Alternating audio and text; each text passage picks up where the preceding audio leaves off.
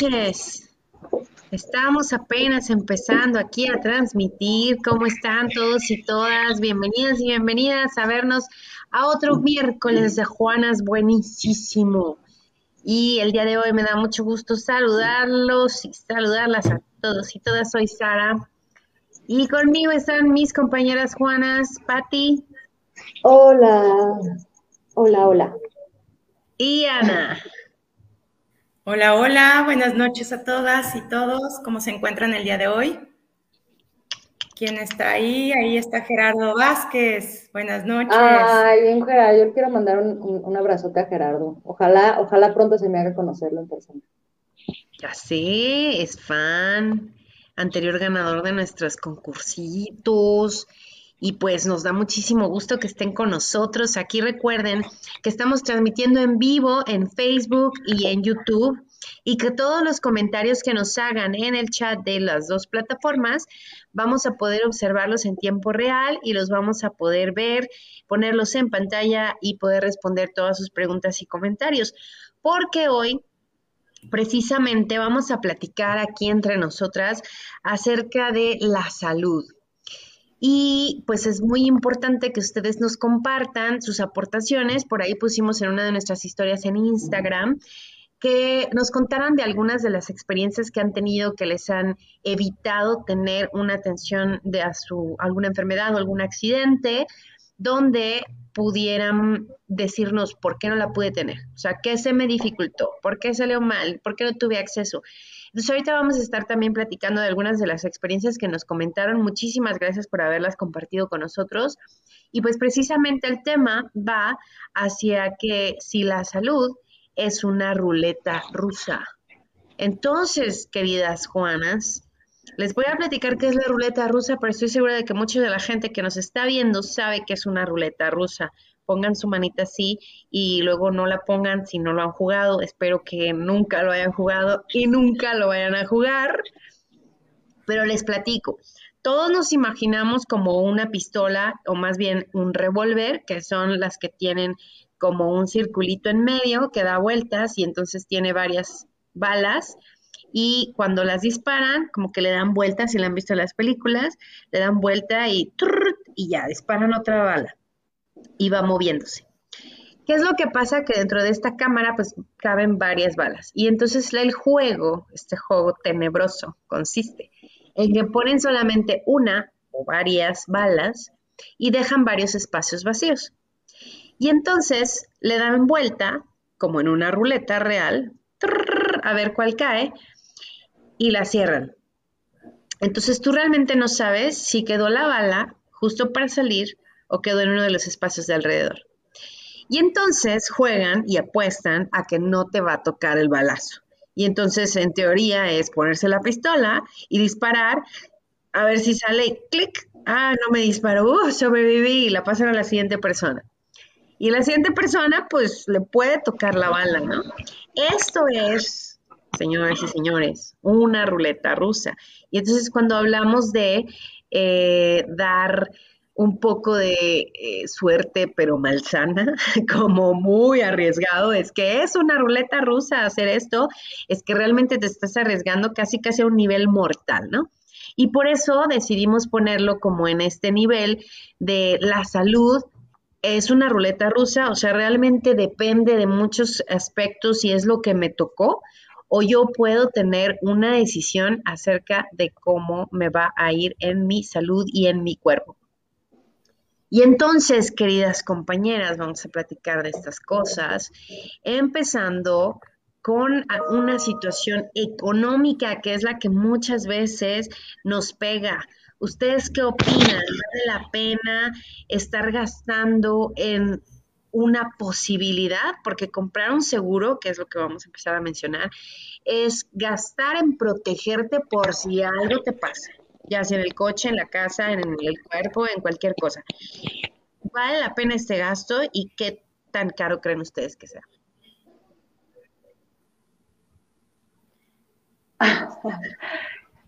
ok, desde mi fíjate, ah. es que también a mí me gustaría que agregaran aquí en los comentarios si alguien en este momento, como nos comparte Sarita, este, ha, vivido en este momento, digo, yo sé que ahorita el principal tema, ¿no? Que nos aqueja, nos acongoja, nos agobia, nos preocupa, pues es el COVID.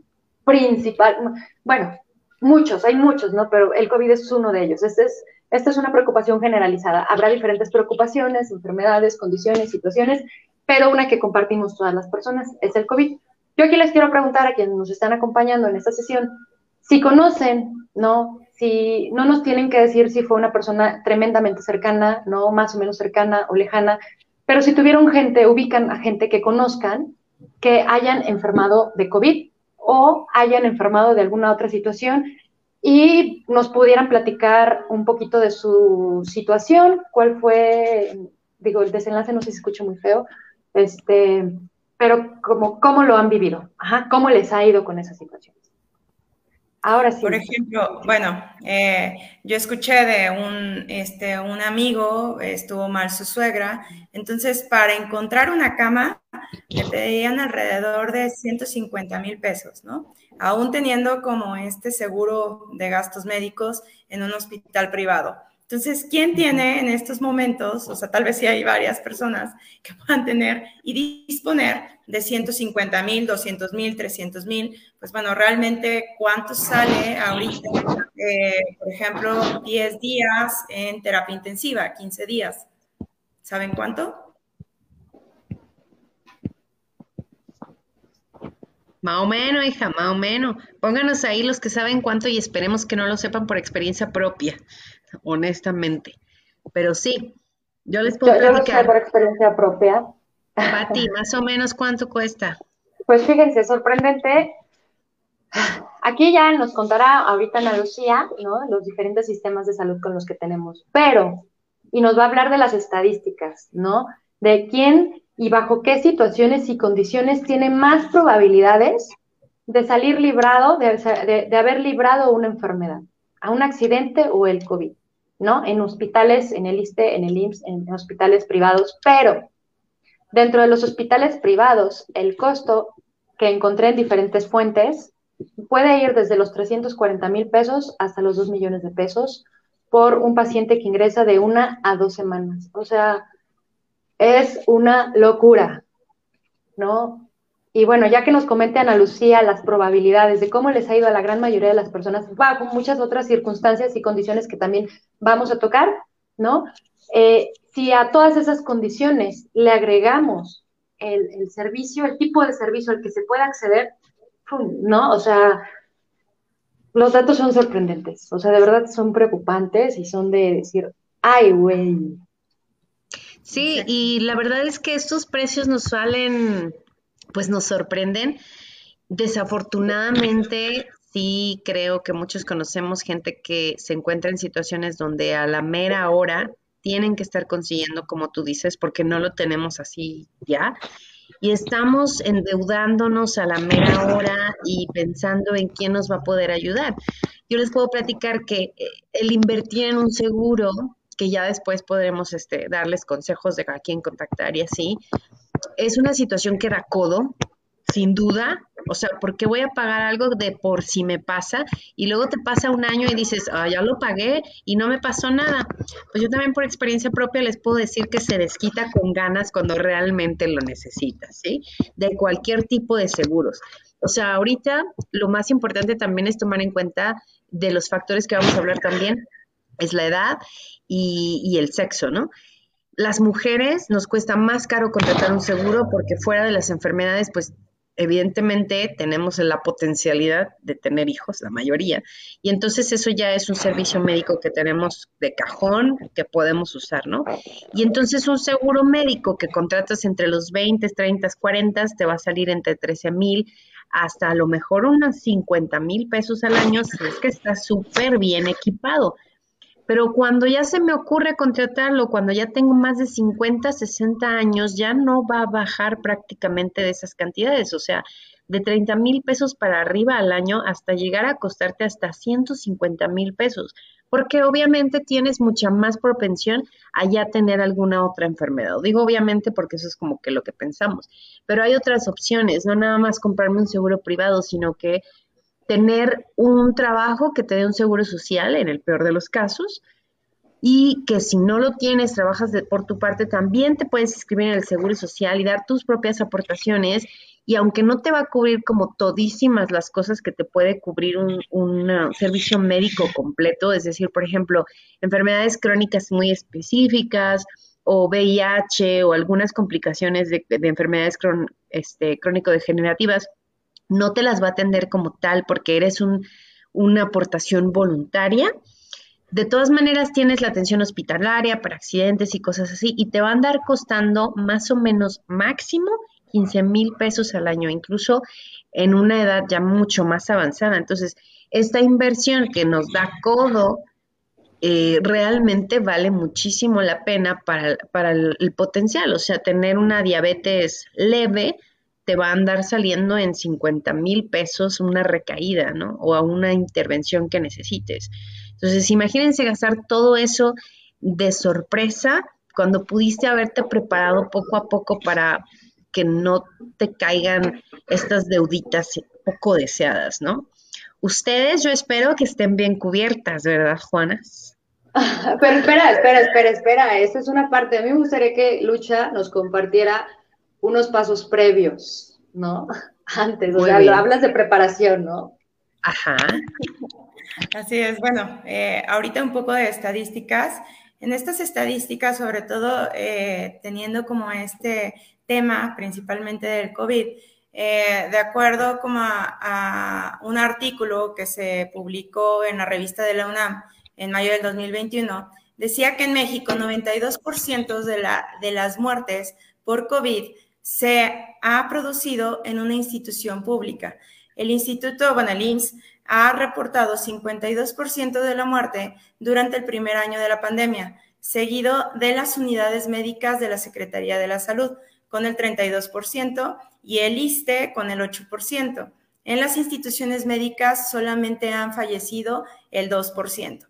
Que entonces, eh, bueno, podemos ver que principalmente las, eh, una de cada tres personas llegan a eh, este, ingresar, o sea, sobre todo en el, en el IMSS. pero bueno, ahorita vamos a comentar un poquito de estas desigualdades que podemos observar, sobre todo en este sistema sanitario.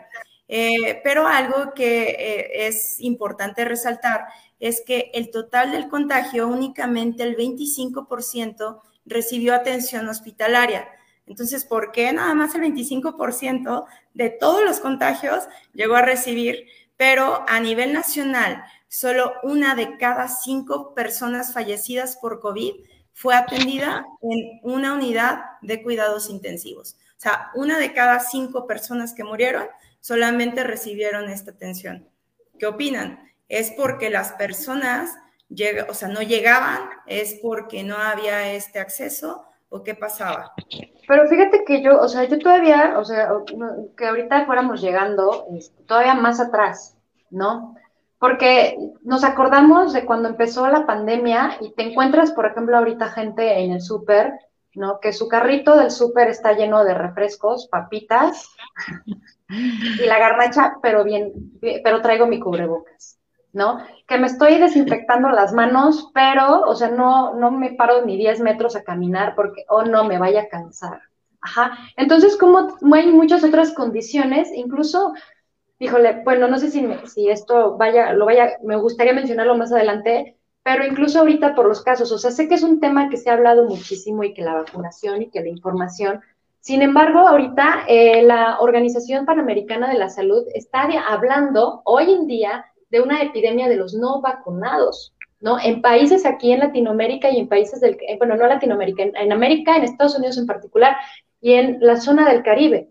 Y una de las consecuencias de que no haya personas vacunadas, una de las consecuencias de nuestras condiciones de vida, ¿no? De nuestro estilo de vida, este, y de que además de nuestras condiciones en muchos aspectos y de nuestro estilo de vida, todavía no queramos vacunarnos, ¿no? Pues eso hace que los contagios aumenten y que incluso las variantes también sigan, eh, que el COVID siga evolucionando, ¿no? Entonces, ¿cuáles son estas condiciones eh, que tenemos estructurales, estas determinantes, esto, eh, de manera general y de manera particular, ¿Qué hace que pues sigamos en esta situación. A ver, y eso es en la parte súper preventiva, ¿no? O sea, de que decidimos vacunarnos o no, y luego existe la parte del acceso que nos comentaba Ana, ¿no? Pero ahorita, en, el, en la situación en la que estamos, que no es tan fácil vacunarse como en otros países, que en Estados Unidos van a un Walmart y ya se vacunaron, y aparte rapidísimo. No, eh, pero aquí tienes... es fácil vacunarse. Bueno, aquí Pero esperas, no tan fácil. Ese es mi punto. Sí es fácil. O sea, es gratis, todos tenemos acceso. No fui en mi edad, no importa. Vas en la siguiente sesión. Se han estado haciendo sesiones extraordinarias en diferentes puntos de la ciudad, en coche, a pie. Eh, hay muchísimas opciones. ¿Por qué es que decidimos que somos tan fregones que no nos va a pasar nada?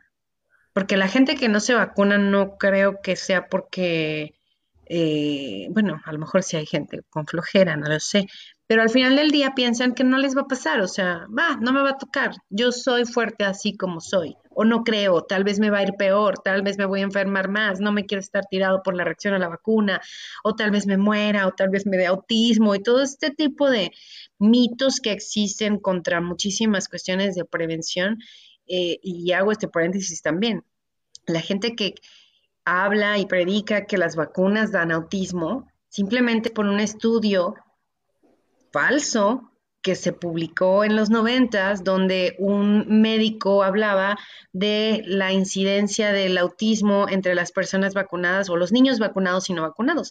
Sin tener ningún tipo de fundamento, se inventó datos y expresó sus opiniones, lo publicó en una revista médica y muchísima gente se lo creyó. Y el problema es que aunque después salió gente profesional y científica a decir que eso no era cierto, que no tenía fundamento, el daño ya estaba hecho, ya la gente estaba convencida de que a sus hijos les iba a dar autismo si se vacunaban. Entonces, por esto existe el movimiento de anti-vaxxers o antivacunaciones. Y entonces ahorita ya se traspola también a los adultos y en muchos países de, no, yo no me voy a vacunar porque va a ser peor. Y entonces ¿qué pasa después? Termino en las instituciones médicas para las cuales no estaba preparado. Pero está muy interesante esto que dice Ana, o sea, ¿por qué ni si, o sea, no nos vacunamos y aparte no vamos a, a recibir atención médica? Quiero pensar que la mayoría es porque no estaban graves, que estaban en su casa con moquitos nada más y que no tuvieron síntomas. Pero los que pues sí, ¿por qué? En sí es como muy complejo, o sea, para poder entender cómo esta evolución de la enfermedad y, este, bueno, de, de todo proceso, salud enfermedad, tenemos que considerar como estos determinantes sociales de la salud. Y estos determinantes, de acuerdo a la OMS, habla de que son estas circunstancias que las personas, como las personas nacen, crecen, viven, trabajan y envejecen. Y es, hace referencia a esta ruleta que mencionábamos, o sea, cuando tú naces, no es lo mismo eh, nacer, por ejemplo, en el continente americano, africano, no es lo mismo en Estados Unidos, en Canadá, por ejemplo, que es totalmente gratuito, o sea, que no necesitas ningún seguro de, gastos médicos, a este, Latinoamérica, ¿no? Entonces, no es lo mismo tampoco eh, ser, por ejemplo, alguien de la capital como nosotras, o sea, de San Luis Potosí, a vivir en un lugar como, o sea, hasta la Huasteca. Entonces, hay diferentes circunstancias y esas eh, circunstancias son ese resultado de estas interacciones entre la parte de la persona eh, o sea, como estas creencias que tiene, factores biológicos, factores este, genéticos, estilo de vida, pero también como, o sea, está ese sistema eh, socioeconómico y la organización de los sistemas de salud, donde qué tanto alcance tienen.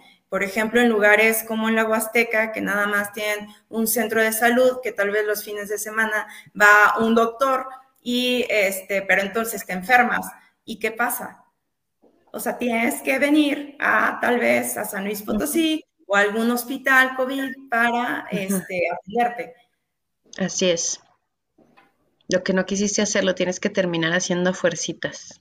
Y, y estos determinantes que nos comentan me hacen súper interesante este, que las revisemos, ¿no? Porque esto es lo que posibilitaría que todas las personas tuviéramos un suelo, ¿no? tuviéramos suelo parejo, tuviéramos las mismas posibilidades pero ya ni siquiera, o sea, ya nos damos cuenta que no, aquí en México hay muchísimas realidades, no tengo yo las mismas posibilidades que tienes tú, Sarita, que tienes Lucha, que tienen las personas que están aquí conectadas, o sea, no tenemos todas estas condiciones iguales. Incluso dentro de estas determinantes sociales también se encuentra el tema del género, ¿no? Que también hay estadísticas de cómo las mujeres tenemos más probabilidades de, ¿no? En salud y enfermedad. Y los hombres también, bajo determinadas condiciones, también tienen más probabilidades de.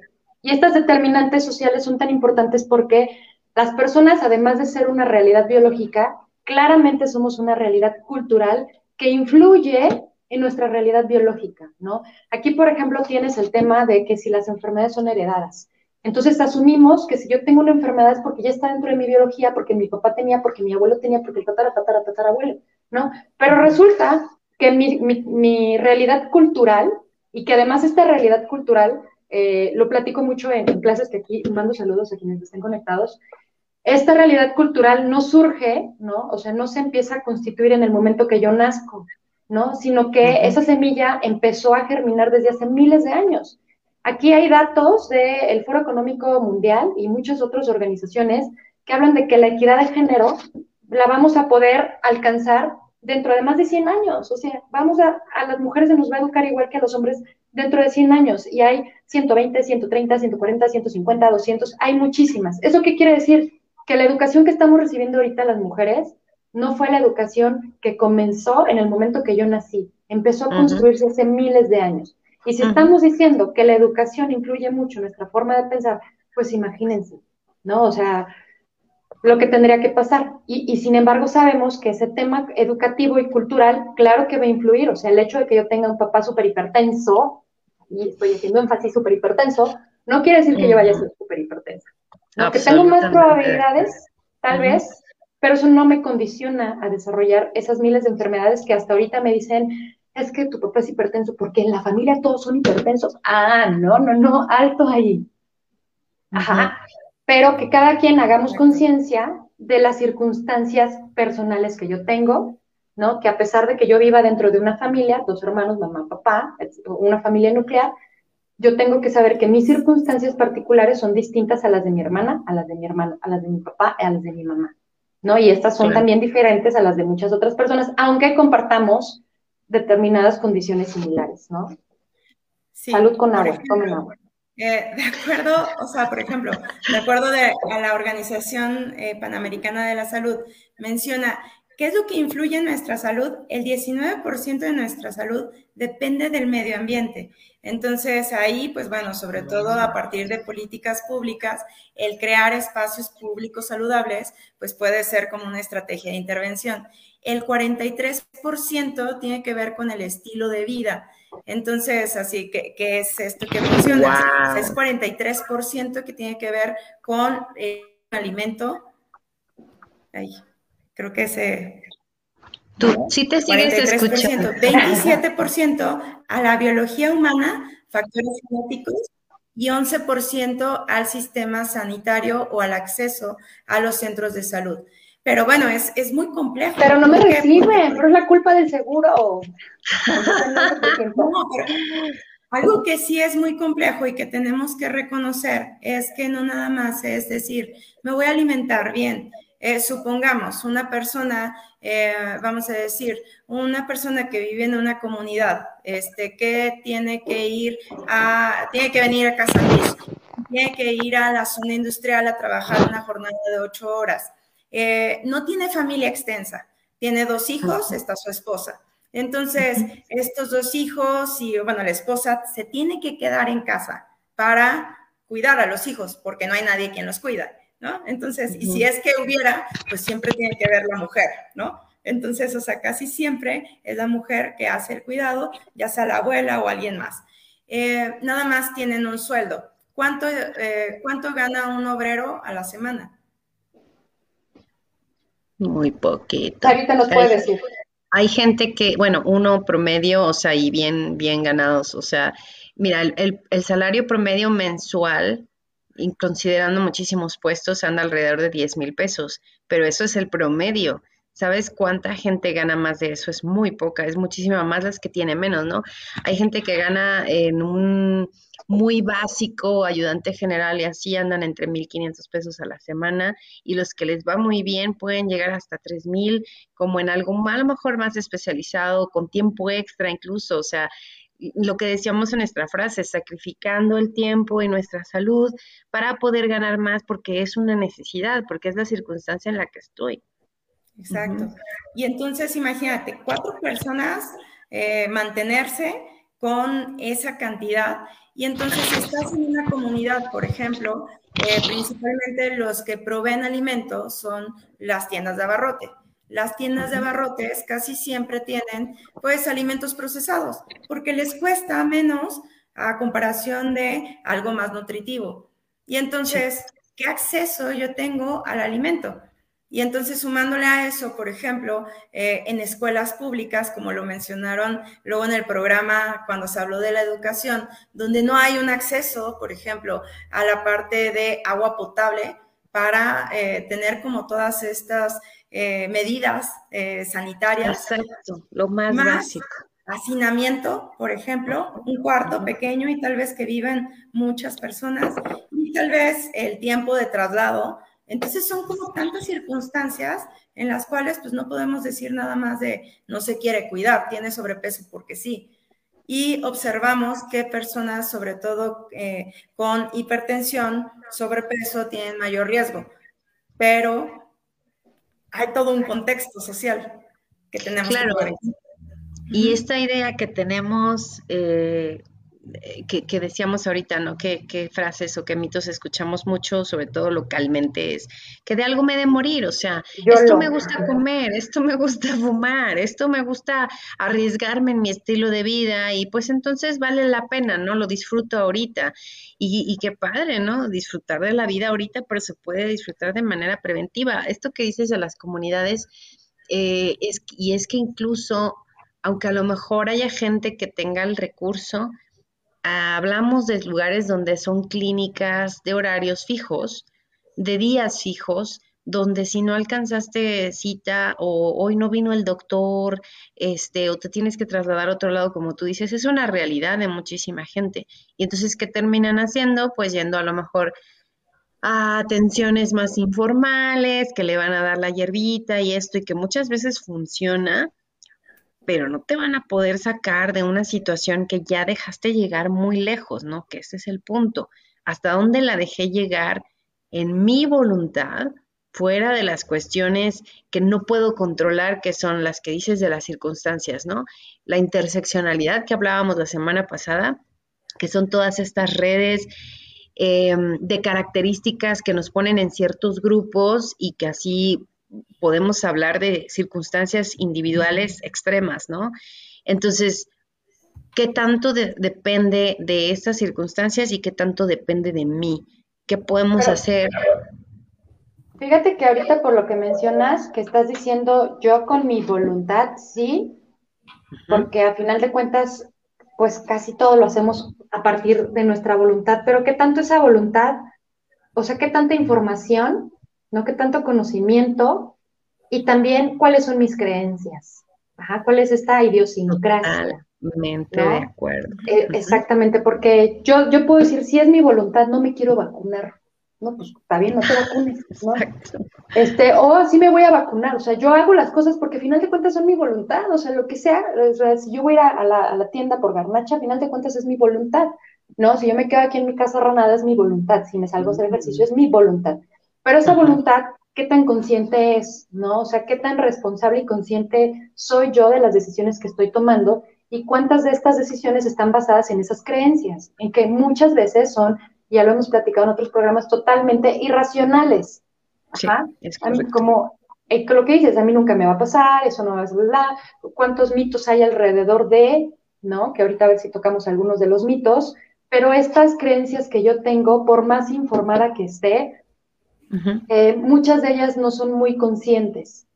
Y es si decimos, Exactamente, si decimos que la equidad de género se va a alcanzar dentro de más de 100 años, pues tiene que ver porque las creencias de las personas van a tardar muchísimo tiempo. O sea, lo que eduquemos ahorita, eh, la educación de ahorita no va a dar resultados ahorita, va a dar resultados desde quién, a ver quién sabe cuándo. Eso no quiere decir que no podemos, eh, que no se va a empezar a, a, sembrar esa, esa semilla, ¿no? Que en algún momento va a crecer, tal vez no ahorita, ¿no? Pero, eh, pues, como esta idiosincrasia de la persona mexicana, esto de, no, yo me curo, pues, te poniéndome, este, digo, respetando las creencias de todas las personas, ¿no? Pero cuántas veces esas creencias, que no necesariamente son malas, pero en cuántas ocasiones estas creencias nos pueden llevar a exponerme a, eh, por ejemplo, este, no, no, no, yo me voy a poner aquí este, una, una pulserita roja y entonces ya no me voy a enfermar.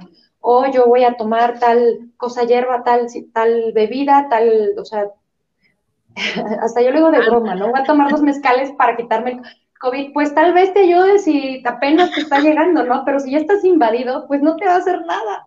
¿No? Entonces. De todas maneras se los pueden tomar el Ah, claro, sí, uno se los toma, ¿no? Sí, por eso ahorita estoy tomando agua y en copa, pues para engañar aquí a la mente.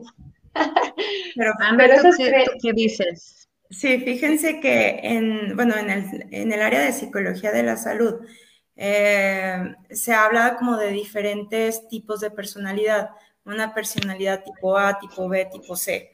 Entonces, esta personalidad eh, se observa como este proceso de enfermedad o enfermedades, sobre todo crónico-degenerativas, por ejemplo, eh, personas con personalidad tipo A tienden a tener más hipertensión, personalidades tipo C eh, un poquito más hacia el cáncer, pero eh, ¿qué influye? O sea, no necesariamente si yo tengo un tipo de personalidad, ya valí, ¿no? O sea, ya me va a dar algo, sino más bien es observar cómo la personalidad influye en mis comportamientos. Por ejemplo, yo he trabajado ahorita con pacientes que, eh, que fallecieron familiares y entonces a la hora de observar como estas historias, eh, algo que ellos mencionan es que, por ejemplo, eh, empezaron como muy mal y la familia les empezaba a decir, vete al hospital. Y hay muchas creencias que era lo que decían, es que en el hospital te van a matar, es que si no tienes COVID, entonces te vas a contagiar ahí, es que está horrible porque te aíslan y este, eh, están nada más esperando a que te mueras para darle el respirador a alguien más. Entonces, como todas estas creencias, ¿cómo influyen? Y entonces a la persona le da miedo, claro. El miedo, de alguna manera, pues es algo totalmente natural. Pero eh, algo que pasa también es que hay ciertas personas que dicen, no quiero preocupar a mi familia y me espero y me espero, me espero. Mi oxigenación va bajando, mis síntomas van empeorando y ¿qué es lo que pasa? Pues es un poco más difícil, ¿no? Ahora sí los preocupas. Lo que, lo que nos comparte Citlali, ¿no? Que si el debate es vacuna o no, las desigualdades al acceso de la salud, la salud como derecho humano. Aquí, por ejemplo, en el tema de las determinantes sociales que estamos comentando, em, es claro que todas las personas tenemos derecho a la salud, ¿no? Pero precisamente por estas desigualdades que muchas son estructurales, que son las condiciones que te debería ofrecer el Estado, y dentro de estas condiciones del Estado, pues también está la educación, ¿no?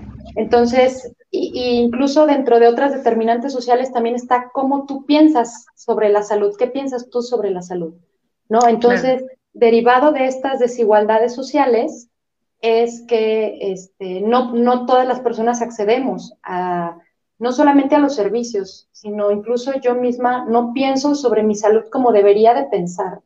Ajá, si todas las personas tuviéramos estas mismas condiciones sociales, ¿no? De educación, infraestructura, agua potable, que de hecho, se, bueno, no se supone, el agua potable es una de las principales este, aportaciones a la, a la, humanidad para la reducción de enfermedades, ¿no? Y el aumento de la expectativa de vida. Y resulta que todavía hay lugares en donde no se tiene acceso a esta agua potable, pues entonces, eso es, o sea, las determinantes sociales son muchísimas. ¿No? Y el tema de la vacuna, bueno, pues yo, yo digo vacuna sí, este, porque hay información, ¿no? De cómo esta infodemia, este, esta, informa, esta información falsa que está circulando y que las personas con determinadas condiciones están, este, pues tomando, o sea, digo, si una persona lo, lo piensa razonablemente y conoce sus circunstancias, su situación, su estilo de vida, su condición física, condición emocional, todo, su condición económica, y decide que no quiere vacunarse, ok, ¿no? Pero si una persona con otro tipo de, este, de carencias ¿no? educativas, no, no tiene dinero, mal come y todo eso, decide que no se quiere vacunar, pues es porque no tiene, o sea, no hace el mismo razonamiento que la otra persona. Que al final todos tendríamos que, y, la verdad sí me atrevo a decirlo, ¿no?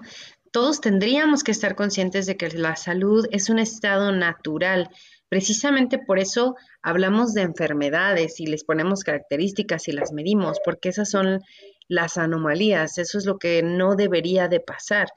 Eh, nuestro estado natural es la salud y tendríamos que estar pensando en eso y conservarlo, ¿no? Y, quiero compartir algunos de los comentarios que nos está poniendo la gente aquí que están interesantísimos para que nos digan. Eh, hablamos de precisamente las los, exigencias que les hacemos después al servicio de salud, ¿no? Eh, que si no nos cuidamos y luego estamos exigiendo. Gracias, Eric. Nos dice Ángeles, en este tiempo procuramos lavarnos las manos, desinfectarnos, uso de cubrebocas, pero estamos consumiendo alimentos poco saludables, no realizamos actividad física, no cuidamos el sistema inmunológico, que es el que nos ayudará principalmente a combatir el virus. Ustedes, chicas, ¿cómo procuran su estilo de vida? Dinos, Ana. De hecho, eh, bueno, eh, ahí, bueno, más adelante vamos a hablar eh, este tema de la psiconeuroinmunología, pero cómo influyen sobre todo como estas creencias, estos factores psicológicos y, este, y bueno, de, como modulación de emociones, estrés, hacia el sistema inmune. Entonces, el apostar sobre todo, bueno, es, es observar que nosotros no vamos a poder cambiar todos los determinantes sociales. Eh, o sea, es imposible. Pero sí, desde lo macro a lo micro, bueno, desde lo micro a lo macro, al contrario, es qué elementos yo puedo cambiar. Por ejemplo, si yo puedo cambiar y adoptar estilos de vida más saludable, o sea, como adaptarte a esto, ¿no? Exactamente, porque precisamente nos dicen eh, esto, me dejo, nos dejamos guiar por noticias falsas, eh, creerle a conocidos en lugar de investigar y tener nuestro propio criterio, precisamente los privilegios del acceso a la información. También nos dice, eso nos dijo Selene, gracias, nos dije Apolo, ¿no? Los medios de comunicación actuales eh, nos dicen muchas cosas acerca de lo impredecible. Se viene deteriorando después por el desempleo que causó obviamente la cuarentena, porque hay todavía menos acceso a los servicios de salud, al seguro, y aunque tenemos grandes avances, pues la gente sigue teniendo costumbres de dejar al lado la medicina actual para curar nuevas enfermedades. Fíjate que eh, esto que menciona, por ejemplo, Ana Lucía, y como están comentando aquí, sí hay muchas críticas hacia lo que nos menciona eh, Citlali, ¿no? A, lo sistémico y a lo estructural.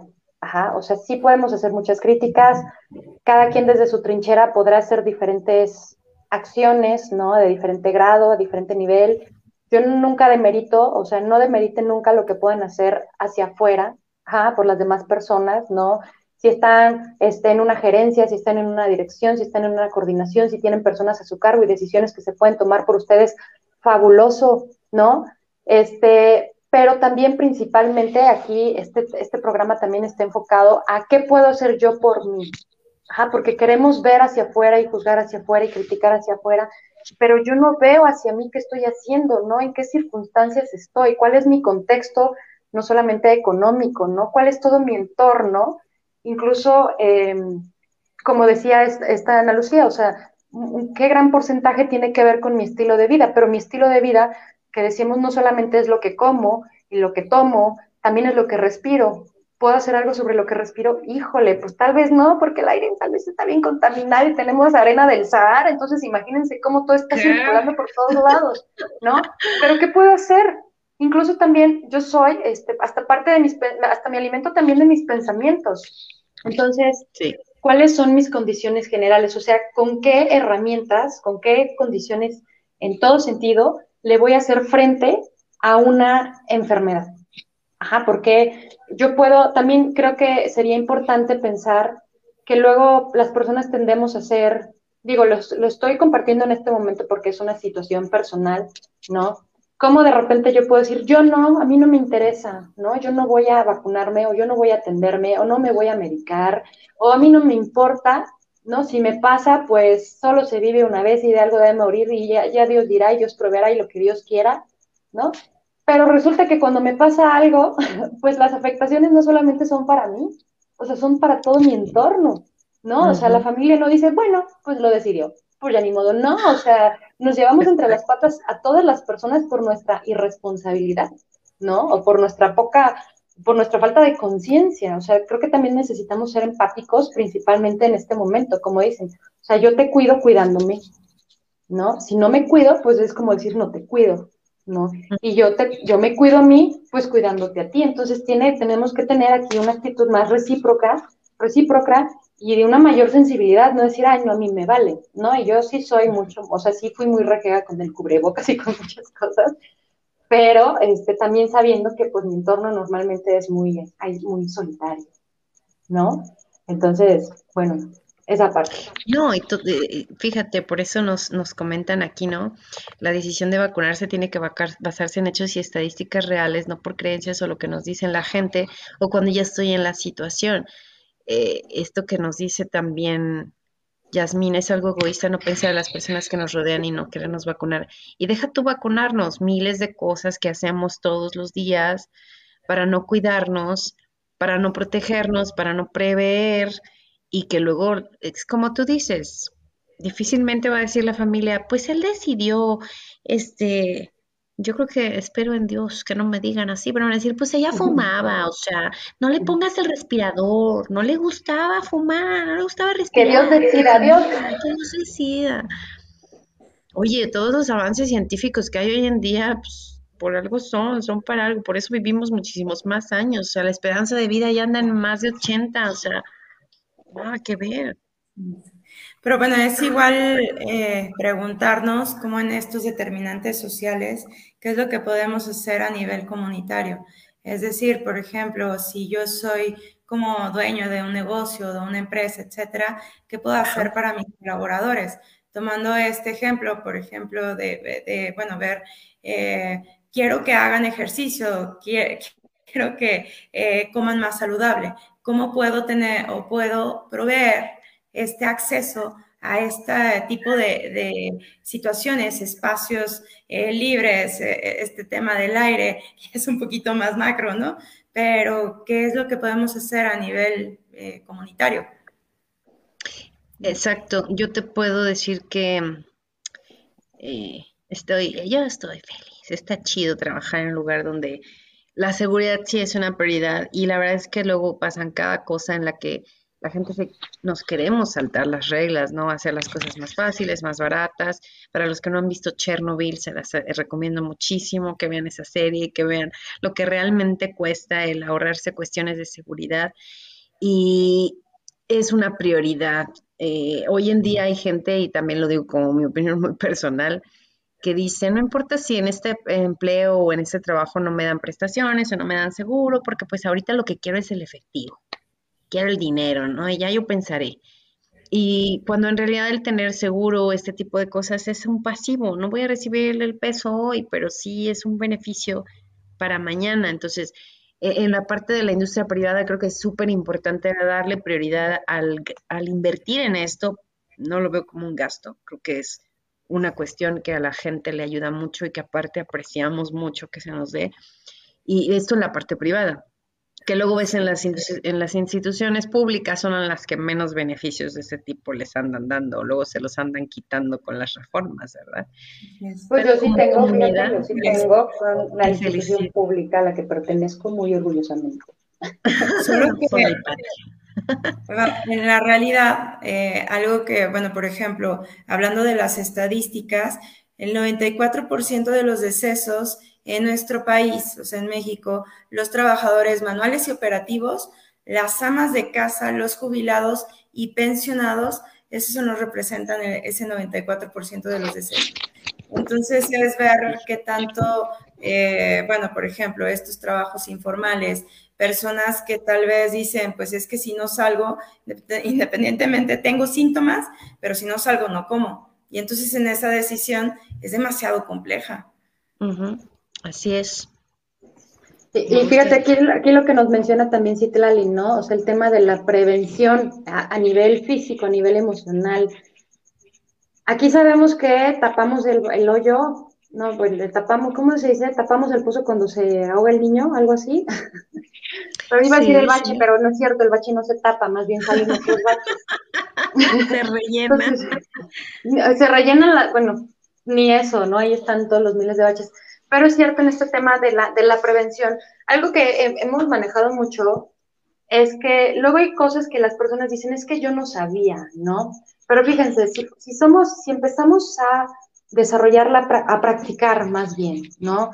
A, la, la atención hacia mi cuerpo, ¿no? Y espiritualmente, yo aquí les he compartido a, a estos pequeños educantes este, que el cuerpo normalmente, y sabemos, ¿no? El cuerpo te dice cuando algo está mal. Tú sabes cuando algo está mal, o sea, no funcionas igual, ¿no? O tienes mucho sueño, te duele la cabeza, te duele el estómago, o, tienes un dolor crónico. O sea, una cosa es que yo diga, ay, es que me duele la cabeza, ¿no? Me tengo una pastilla. Y otra cosa es que, ay, me duele la cabeza. ¿Y desde cuándo? No, desde hace seis meses. ¿Y por qué no vas al doctor? No, no, no, porque me va a decir que estoy mal. Pero si tú ya sabes que está mal, que estás mal. No, no, no, no, pero no, mejor no, no voy. Oye, ¿y ese dolor de estómago? No, pues es que, o sea, me tomo una, una caja de omeprazol y ya, ¿no? ¿Cuánto llevas tomándote eso? No, pues dos años. No manches, ¿cómo crees? Debes de tener ahí un hoyo en el estómago. No, no, no, ve con el médico. No, no, porque me va a decir que estoy mal, ¿no? O sea, el cuerpo nos avisa, siempre nos avisa. El cuerpo no es que de un día para otro resulta que hoy estaba bien y al día siguiente, ¡pum! Y estoy invadida de quién sabe qué enfermedad, de cirrosis, de... No, no es así no nos va avisando, pero decíamos, el cuerpo te habla bajito, así de, ay, te va, hey, te estoy hablando, hey, hey, ¿no? la cosa es que la gente no escuchamos hasta que no te grita y cuando te grites porque ya tuviste que ir a dar al hospital porque ya no te quedaba de otra. Y a nivel emocional sucede igual, o sea, yo, o sea, yo puedo decir, este, me siento mal, no, no, no, no, aquí no pasa nada, no, vámonos, vámonos, no, vamos a unas chelas de compras, ¿no? Pero algo te está diciendo ahí, o sea, que, que podamos desarrollar esta habilidad, que todas las personas tenemos esta capacidad de poner atención, ¿no? De no dejar pasar eso, porque luego hasta lo justificas, dice, seguramente me duele la cabeza, ¿por qué? Seguramente porque, seguramente, pero eso seguramente ya lleva años.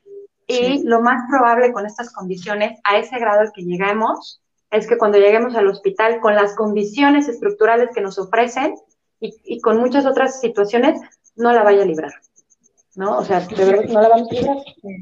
Pero entonces ahí es un, eh, una chambota que nosotros los psicólogos llegamos a tener, eh, este, o sea, hablando de, del tema de la psicoeducación, del manejo de cómo los, eh, el personal sanitario interactúa, sobre todo con, este, con el paciente, bueno, con el usuario, y además, o sea, como todas estas creencias que van a partir, por ejemplo, del miedo o eh, desde, un, eh, desde la parte de, eh, de la precontemplación, ¿no? Entonces, tenemos un gran, este, un gran trabajo, pero bueno, es bueno que estos espacios se abran principalmente para, para conversar, para charlar de esto. Aquí Son tenemos... síntomas. Dile, dile, esto está buenísimo. Sí, el cuerpo es sabio, tanto que te avisa cuando se encuentra mal. Así es, y precisamente por eso pusimos... El cuerpo, el cuerpo sí.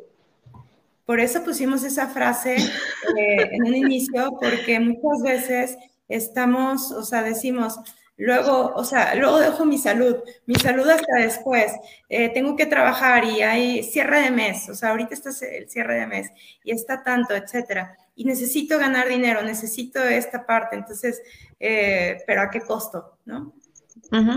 Y si pasa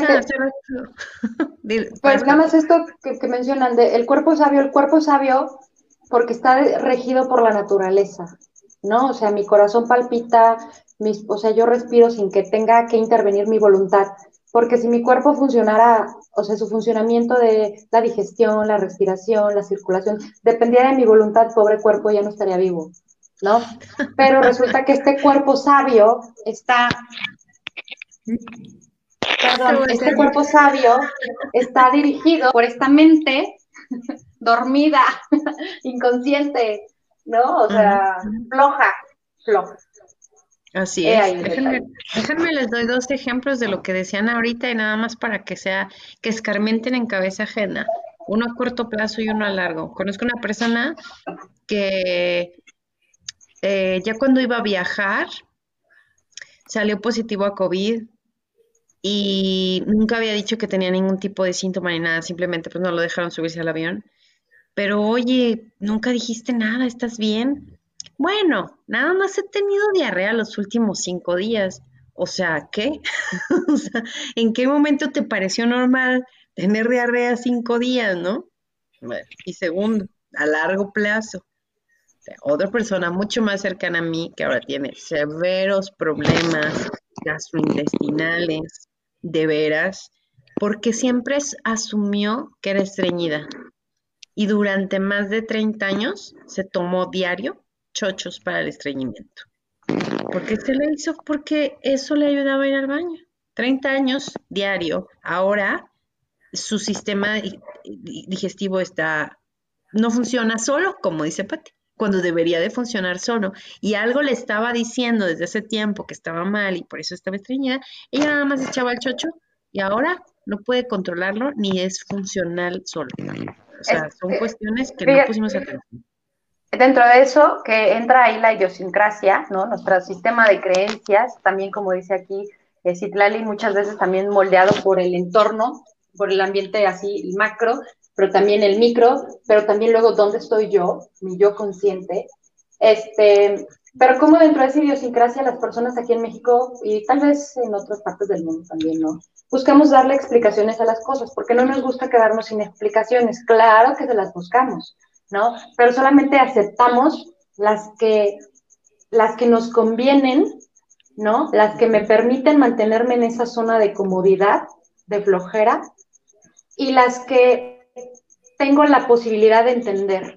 Ajá, o sea, alguien me puede llegar y decir miles de cosas, sí, vacúnate, sí, toma esto, sí, haz esto, sí, ve con el... lo que sea, y yo, este, no, no, no, alguien me va a decir, ay, seguramente es porque alguien te hizo una mala vibra, y dice, ah, claro, claro, debe ser eso, ¿no? Seguramente, ¿no? Entonces, eh, pues yo escucho lo que quiero escuchar, pero también dentro de, de, eso que yo quiero porque me conviene, pues también es lo que yo estoy posibilitada de escuchar. Entonces, estas personas que tú comentas es, me da la cabeza, pero claro, es porque seguramente pasó esto, ¿no? O sea, tengo flemas, pero seguramente es porque tengo diarrea, es por la pizza. Claro, claro, no vuelvo a ir a ese lugar de pizzas, ¿no? Claramente, o sea, es porque, y entonces buscamos esas explicaciones que dices, ah, bueno, ¿no? O sea, y así andamos por la vida. Ahorita por lo que menciona, aquí uno, este, no, Emiliano no fue, déjeme ver, ah, sí, que Emiliano. La automedicación, ¿no? Estaba leyendo como una de las próximas pandemias pandemias va a ser precisamente con el tema de los, eh, de los antibióticos, ¿no? Porque nos hemos automedicado tanto a pesar de que las farmacias no te lo dan sin una receta, pero ahorita todo el mundo se las consigue, quién sabe qué hace, que esas son las bacterias, ¿verdad? Este, al rato los, los, los antibióticos no nos van a hacer nada, y entonces una, una teoría es que lo que, lo que sigue que nos mate va a ser la no funcionalidad de los antibióticos por nuestras decisiones. Qué Ay, ese está muy grande, me tapa la Ana.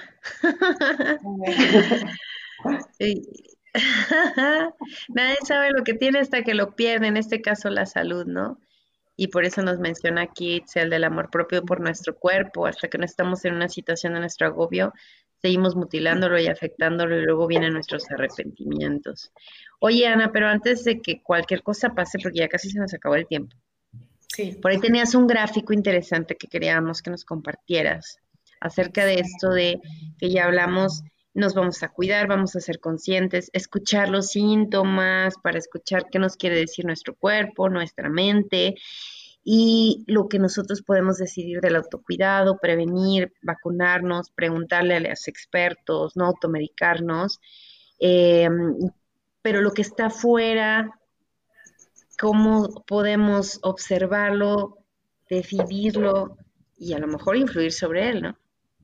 Así es, bueno, eh, eh, es esto, bueno, para resumirlo, a, través del esquema, estos determinantes sociales, como de lo micro a lo macro, eh, cómo influyen en el proceso de salud de enfermedad, desde la edad, sexo y factores físicos y genéticos, los estilos de vida del individuo, las redes sociales y comunitarias, eh, y bueno, también como esta agricultura, producción, educación, por ejemplo, eh, estaba leyendo también en estos factores sociodemográficos, la mayoría de los decesos eh, son de personas que apenas tienen la primaria, ¿no?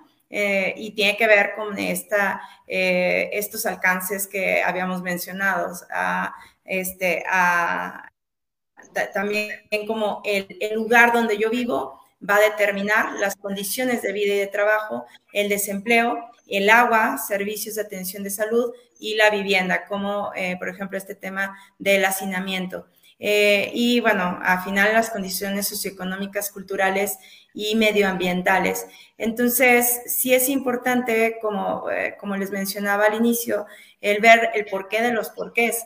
No es tan sencillo decir, ah, bueno, esta persona falleció a partir de porque tenía hipertensión o tenía eh, este sobrepeso, sino qué es lo que está pasando en ese estilo de vida, cuáles son las problemáticas que hay en el entorno, eh, este tema del agua, por ejemplo, que mencionábamos en las escuelas, la falta de eh, este, lugares salubres, etcétera, ¿no? Entonces, este, pues bueno, no sé qué les parece. La realidad, es la realidad. Pero por eso el mensaje, ¿no? Todas esas cosas nos rodean, sí son circunstancias en las que estamos, sí son pues, macro, como dijiste. ¿Qué puedo yo controlar? ¿Qué puedo yo decidir de mi estilo de vida? Y también las decisiones, por ejemplo, en el tema político, sí influye en las personas que nos gobiernan. O sea, porque ellos toman decisiones a partir del, del poder y toman decisiones hacia dónde se distribuye el dinero y cómo se distribuye a partir del acceso de los medicamentos, el tema, eh, o sea, como qué, va, qué va a pasar con el sector salud. Eh, y, pero sí, siempre siguiendo, seguimos con el énfasis, ¿no? ¿Qué sí puedo controlar? ¿No? ¿Qué sí puedo hacer? Aquí afortunadamente yo creo que por ahí pueden ver, ¿no? Datos de cuánto, de cómo las personas nos estamos en constante regeneración, nos regeneramos, ¿no? O sea, el cabello, recuerdan a Sabrina que si el cabello crece, el cabello crece, el cabello crece, las uñas crecen, ¿no? También. la piel, también vamos cambiando de piel así como viva.